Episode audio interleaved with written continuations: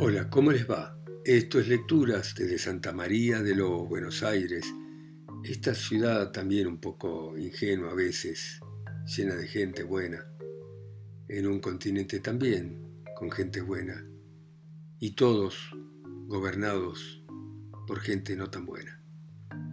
Y vamos a continuar eh, con Cándido de Voltaire, la historia de este hombre optimista, esta sátira al pensamiento de Leibniz.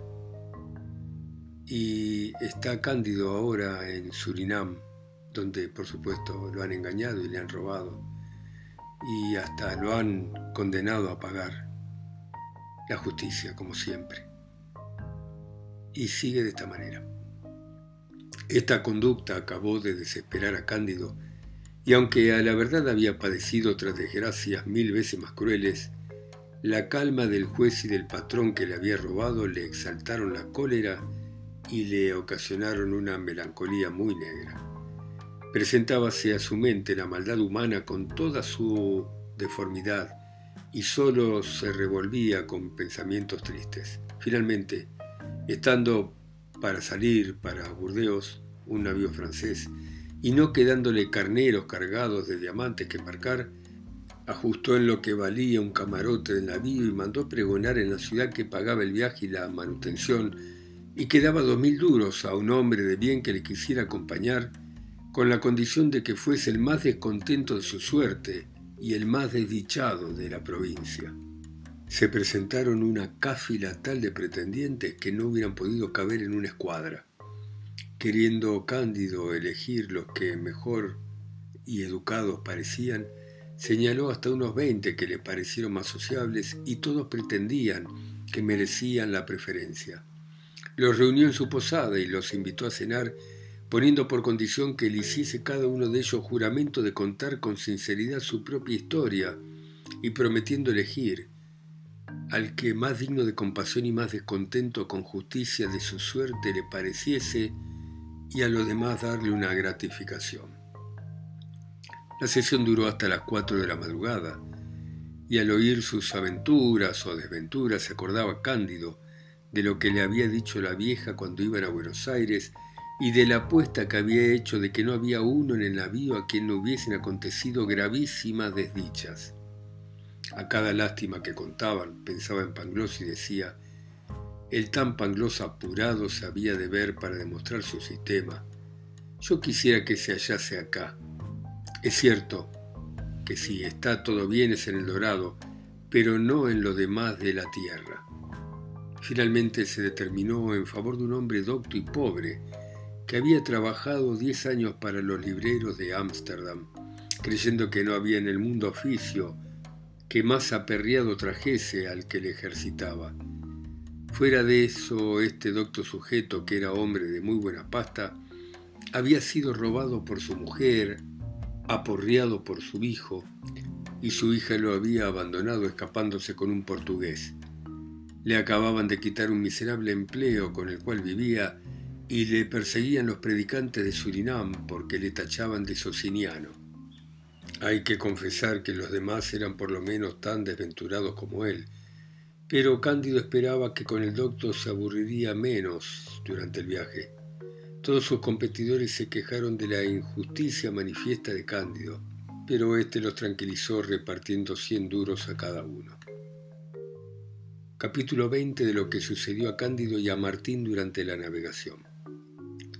Se embarcaron pues para Burdeos con Cándido, el doctor anciano, cuyo nombre era Martín. Ambos habían visto y habían padecido mucho, y aun cuando el navío hubiera ido de Surinam al Japón por el Cabo de Buena Esperanza, no les hubiera en todo el viaje faltado materia para discutir acerca del mal físico y el mal moral. Verdad es que Cándido le sacaba muchas ventajas a Martín, porque llevaba la esperanza de ver a su cunejunda y Martín no tenía cosa ninguna que esperar. Y le quedaba oro y diamantes, de suerte que aunque había perdido cien carneros grandes cargados de las mayores riquezas de la tierra, y aunque le escarbaba continuamente la bribonada del patrón holandés, Todavía cuando pensaba en lo que aún llevaba en su bolsillo y hablaba de Cunejunda, con especialidad después de comer, se inclinaba al sistema de Pangloss. Y usted, señor Martín, le dijo al doctor, ¿qué piensa de todo esto? ¿Qué opinión lleva acerca del mal físico y el mal moral? Señor, respondió Martín, los clérigos me acusaron de ser sociniano, pero la verdad es que soy maniqueo. Eso es un cuento, replicó Cándido, que ya no hay maniqueos en el mundo. Pues yo en el mundo estoy, dijo Martín, y es la realidad que no está en mí creer otra cosa. Es menester que tenga usted el diablo en el cuerpo, repuso Cándido. Tanto papelea en este mundo, dijo Martín, que muy bien puede ser que esté en mi cuerpo lo mismo que en otra parte. Confieso que cuando tiendo la vista por este globo se me figura que le ha dejado Dios a disposición de un ser maléfico, exceptuando el dorado. Aún no he visto un pueblo que no desee la ruina del pueblo inmediato, ni una familia que no quisiera exterminar otra familia. En todas partes los menudos se execran de los grandes y se postran a sus plantas, y los grandes los tratan como viles rebaños desollándolos y comiéndoselos. Un millón de asesinos en regimientos andan corriendo la Europa entera saqueando y matando con disciplina porque no saben oficio más honroso en las ciudades que en apariencia disfrutan la paz y en que florecen las artes, están roídos los hombres de más envidia, inquietudes y afanes que cuantas plagas padece una ciudad sitiada. Todavía son más crueles los pesares secretos que las miserias públicas. En una palabra, he visto tanto y he padecido tanto que soy maniqueo. Cosas buenas hay no obstante, replicó Cándido. Podrá ser, decía Martín, pero no las conozco. En esta disputa estaban cuando oyeron descargas de artillería. De uno en otro instante crecía el estruendo y todos se armaron de un catalejo. Veíanse como a distancia de tres millas dos navíos que combatían, y los trajo el viento tan cerca del navío francés a uno y a otro que tuvieron el gusto de mirar el combate muy a su sabor. Al cabo uno de los dos navíos descargó una andanada con tanto tino y acierto y tan a flor de agua que echó a pique a su contrario. Martín y Cándido distinguieron con mucha claridad en el combes de la nave que zozobraba unos cien hombres que alzaban las manos al cielo dando espantosos gritos, y en un punto se los tragó a todos el mar. Vea usted, dijo Martín, pues así se tratan los hombres unos a otros. Es verdad, dijo Cándido, que anda aquí la mano del diablo. Diciendo esto advirtió cierta cosa de un encarnado muy subido que nadaba junto al navío. Echaron la lancha para ver qué era y era uno de sus carneros. Más se alegró Cándido por haber recobrado este carnero que lo que había sentido la pérdida de ciento cargados todos de diamantes gruesos del dorado. En breve reconoció el capitán del navío francés que el del navío sumergidor era español, y el del navío sumergido un pirata holandés, el mismo que había robado a Cándido. Con el pirata se hundieron en el mar las inmensas riquezas de que se había apoderado el infame y solo se liberó un carnero. Ya ve usted, dijo Cándido a Martín, que a veces los delitos llevan su merecido. Este pícaro de patrón holandés sufrió la pena digna de sus maldades. Está bien, dijo Martín, pero ¿por qué han muerto los pasajeros que venían en su navío? Dios castigó al malo y el diablo ahogó a los buenos. Seguían en tanto su derrota el navío francés y el español y Cándido en sus conversaciones con Martín. Quince días sin parar discutieron y tan adelantados estaban el último como el primero, pero hablaban, se comunicaban sus ideas y se consolaban. Cándido pasando la mano por el lomo a su carnero le decía, una vez que te encontré a ti, también podré encontrar a Curejunda. Capítulo 21, donde se da cuenta de la conversación de Cándido y Martín al acercarse a las costas de Francia. Avistáronse al fin las costas de Francia. ¿Ha estado usted en Francia, señor Martín? dijo Cándido. Sí, señor, respondió Martín, y he recorrido muchas provincias. En una la mitad de los habitantes son locos, en otras son muy retrecheros, en estas bastante bonazos y bastante tontos, y en aquellas lo dan por ladinos. En todas la ocupación principal es enamorar, murmurar la segunda, Y la tercera, decir majaderías. ¿Y ha visto usted a París, señor Martín? He visto París, que es una mezcla de pájaros de todas clases, un caos, una prensa donde todo el mundo anhela por placeres y casi nadie los encuentra, a lo menos según me ha parecido. Estuve poco tiempo. Al llegar, me robaron cuanto traía unos rateros en la plaza de Saint-Germain. Luego me reputaron a mí por ladrón y me tuvieron ocho días en la cárcel. Y al salir entré como corrector en una imprensa para ganar con qué volverme a pie a Holanda. He conocido la canalla escritora, la canalla enredadora y la canalla convulsa. Dicen que hay algunas personas muy cultas en este pueblo, y creo que así será. Yo por mí no tengo ansia alguna por ver la Francia, dijo Cándido. Bien puede usted considerar que quien ha vivido un mes en el Dorado no se cura de ver cosa ninguna de este mundo, como no sea Cunejunda.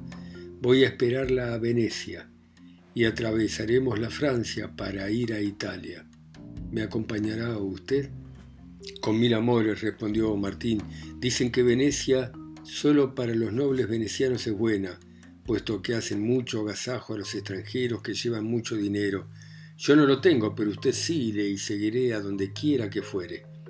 Hablando de otra cosa, dijo Cándido, ¿cree usted que la tierra haya sido antiguamente mar, como lo afirma aquel libro gordo que es del capitán del buque? No, por cierto, replicó Martín, como ni tampoco los demás adefesios que nos quieren hacer tragar de algún tiempo acá. Pues para qué fin piensa usted que fue criado el mundo, continuó Cándido. Para hacernos dar al diablo, respondió Martín.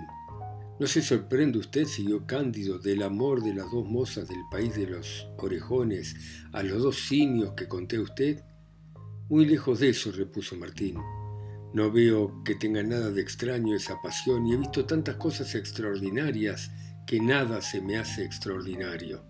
¿Cree usted, le dijo Cándido, que en todos los tiempos hayan degollado los hombres como hacen hoy y que siempre hayan sido embusteros, pérfidos, ingratos, ladrones, flacos, mudables, viles, envidiosos, glotones, borrachos, codiciosos, ambiciosos, sangrientos, calumniadores, disolutos, fanáticos, hipócritas y necios?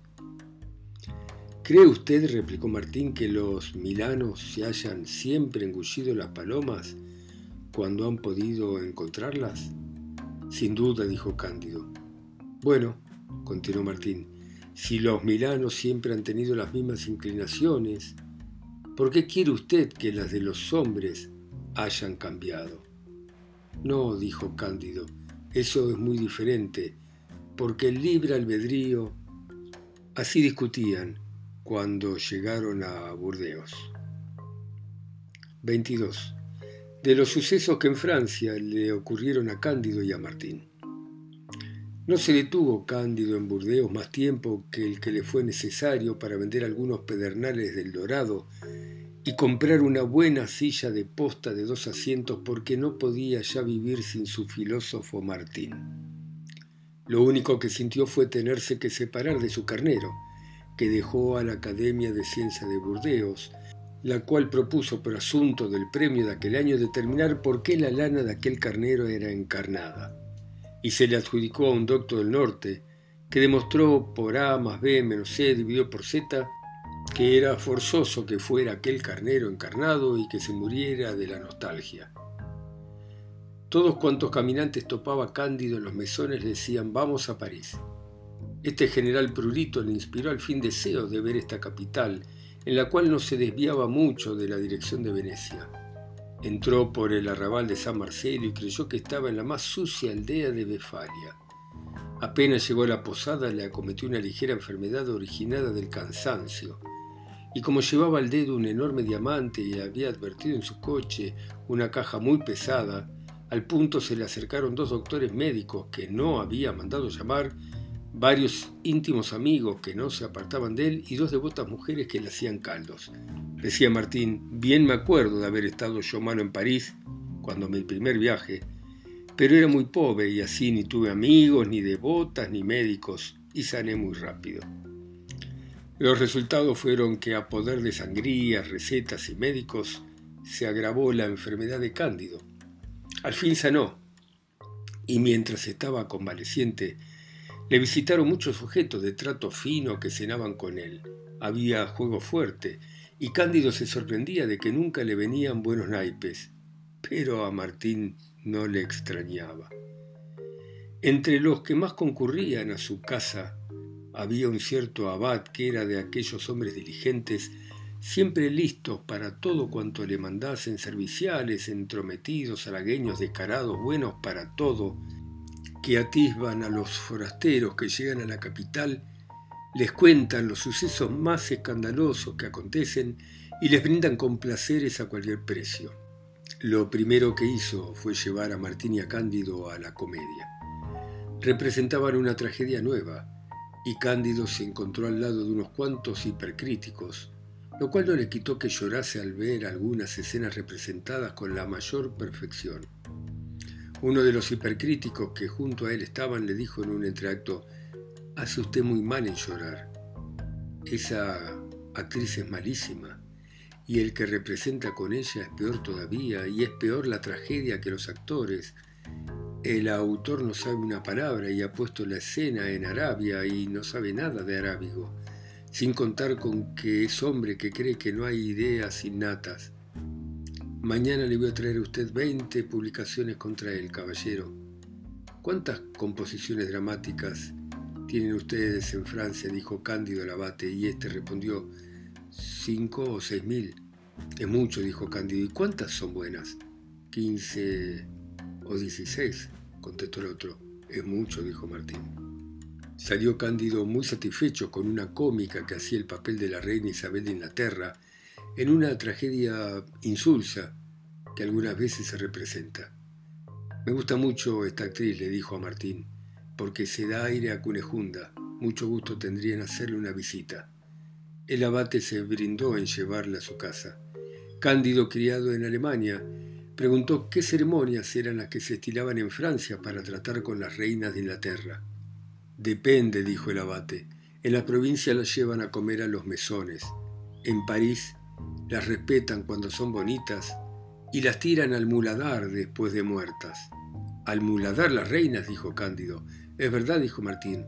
Tiene razón el señor abate. En París estaba yo cuando la señora Monina pasó, como dicen, de esta mejor vida y le negaron lo que esta gente llama sepultura en Tierra Santa, lo que significa pudrirse con toda la pobretería de la parroquia en un hediondo cementerio, y la enterraron sola en un jardín de su casa, lo cual le causó sin duda muchísima pesadumbre porque tenía muy hidalgos pensamientos. Acción de mala crianza fue en efecto, dijo Cándido. ¿Qué quiere usted? dijo Martín, si esta gente son así. Imagínese usted todas las contradicciones y todas las posibles incompatibilidades y las hallará reunidas en el gobierno, en los tribunales, en las iglesias y en los espectáculos de esta nación. ¿Y es cierto que en París la gente se ríe de todo? Es verdad, dijo el abate, pero se ríen dándose al diablo, se lamentan de todo dando carcajadas de risa y riéndose se cometen las más detestables acciones. ¿Quién es? dijo Cándido, aquel marrano que tan mal hablaba de la tragedia que tanto me ha hecho llorar y de los actores que tanto gusto me han dado. Un malandrín, respondió el abate, que gana la vida hablando mal de todas las composiciones dramáticas y de todos los libros que salen, que aborrece a todo aquel que es aplaudido, como aborrecen los eunucos a los que gozan, una serpiente de la literatura que vive de ponzoña y barro, un folletista, ¿Qué llama usted folletista? dijo Cándido. Un escritor de folletos, dijo el abate, un ostolaza, un frerón. Así discutían Cándido, Martín y el abate en la escalera del Coliseo mientras iba saliendo la gente, terminada la comedia. Puesto que tengo muchas ganas de ver a Cunejunda, dijo Cándido, bien quisiera cenar con la primera trágica que me ha parecido un portento. No era hombre el abate que tuviese entrada en casa de tal primera actriz que solo recibía sujetos del más fino trato. Está ocupada esta noche, contestó, pero tendré la honra de llevar a usted a casa de una señora de circunstancias y conocerá París allí como si hubiera vivido en él muchos años. Cándido, que naturalmente era amigo de saber, se dejó llevar a la casa de la tal señora. Estaban ocupados los tertulianos en jugar a la banca y doce tristes apuntes tenían en la mano cada uno un juego de naipes, archivo de su mala aventura. Reinaba un profundo silencio. Teñido estaba el semblante de los apuntes de una macilenta amarillez y se leía la zozobra en el banquero y la señora de la casa, sentada junto al despiadado banquero, con ojos de lince anotaba todo, y todos los siete levares con que doblaba cada jugador sus naipes, haciéndoselos desdoblar con un cuidado muy escrupuloso, pero con cortesía y sin enojarse por temor de perder sus parroquianos. Llamábanla la marquesa de Parolignac, su hija, muchacha de quince años, era uno de los apuntes, y con un guiñar de ojos advertía a su madre las picardihuelas de los pobres apuntes que procuraban enmendar los rigores de la mala suerte. Entraron el abate Cándido y Martín, y nadie se levantó a darles las buenas noches, ni los saludó, ni los miró siquiera, tan ocupados, todos estaban en sus naipes. Más cortés era la señora baronesa de Tundertentronk, dijo para sí Cándido. En esto se acercó el abate al oído de la marquesa, la cual se levantó de la silla, honró a Cándido con una risita graciada y a Martín haciéndole cortesía con la cabeza con ademán majestuoso. Mandó luego que trajeran a Cándido asiento y una baraja, y éste perdió en dos tallas diez mil duros. Cenaron luego con mucha jovialidad, y todos estaban sorprendidos de que Cándido no sintiese más lo que perdía. Los lacayos en su idioma lacayuno se decían unos a otros. Este debe ser un milord inglés. Bueno, evidentemente nuestro querido Cándido está en un burdel y le están una vez más sacando su plata. Eh, muy, muy interesante Voltaire.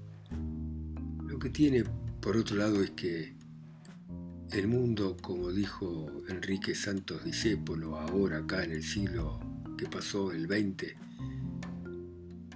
fue y será siempre una porquería. Gracias por escucharme. En sus países, ciudades, continentes o islas, a mí que estoy acá solo y lejos, en Santa María de los Buenos Aires. Chao, mañana seguimos.